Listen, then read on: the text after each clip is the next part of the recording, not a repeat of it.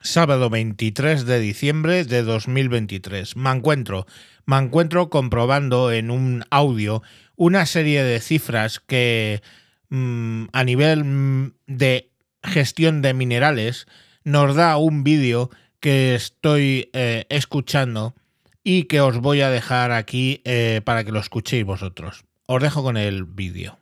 Aquí tenemos una batería que monta, por ejemplo, el Tesla Model Y.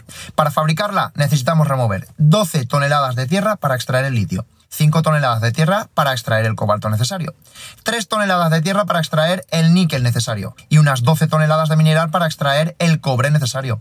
Y al final habremos removido unas 250 toneladas para una batería que contiene unos 20 kilos de litio, 16 de níquel, 26 de manganeso o 8 de cobalto. La producción de las baterías también requiere 240 kilos entre aluminio, acero, plástico o 60 de grafito. La propia maquinaria que se requiere para remover esta tierra, por ejemplo la Caterpillar 994, tiene un consumo de 270 litros de diésel en 12 horas. Y al final de todo esto tendremos un coche emisiones cero o pegatina eco. Se tarda 7 años para que un coche eléctrico alcance cero emisiones de CO2. Es decir, que ha dejado de emitir el mismo CO2 que emitió su fabricación. La duración estimada de las baterías es entre 7 y 10 años. En ese momento toca reemplazarlas con un coste de entre 15 y 25 mil euros. Y vuelta a empezar. Desde el colegio nos han enseñado que hay que reciclar. Y ahora quieren que tiremos un coche que funciona bien para comprar uno nuevo que con el CO2 que emite su propia fabricación volveríamos a recorrer otros 400.000 kilómetros. ¿Recordáis que una sola pila puede contaminar un lago entero?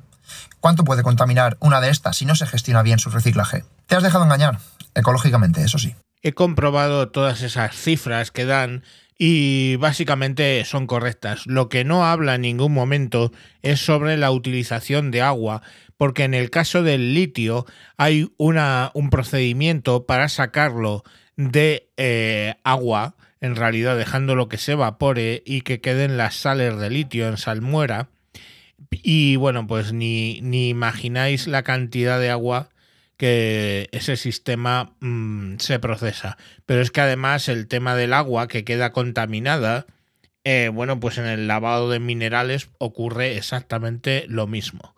Entonces, como vemos, pues eh, nos quieren vender la idea de que los coches de gasolina eh, son súper perniciosos, pero la realidad es que lo que está detrás de esta mm, locura no deja de ser eh, básicamente tratar de que no tengamos coche propio y que bueno, pues tengamos que utilizar los vehículos de alquiler o algo.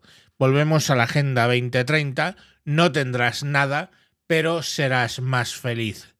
Mm, los que quieran entender, que lo entiendan, y los que no, que no. Y no me vengáis con que se va a reciclar las baterías y se va a hacer no sé qué historias en el futuro.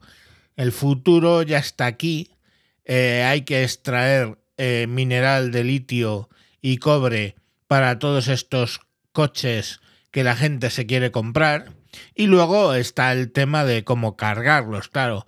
Los que no vivís en un chalet, los que no tenéis una plaza de garaje, que son, hostia, la mayoría de los españoles, pues mm, ya me contaréis cómo coño van a cargar el vehículo eh, si no es llevándolo a una electrolinera donde ya el kilovatio eh, o sea, la carga, digamos, de ese coche, el kilómetro, sale igual de caro en gasolina que en esas electrolineras.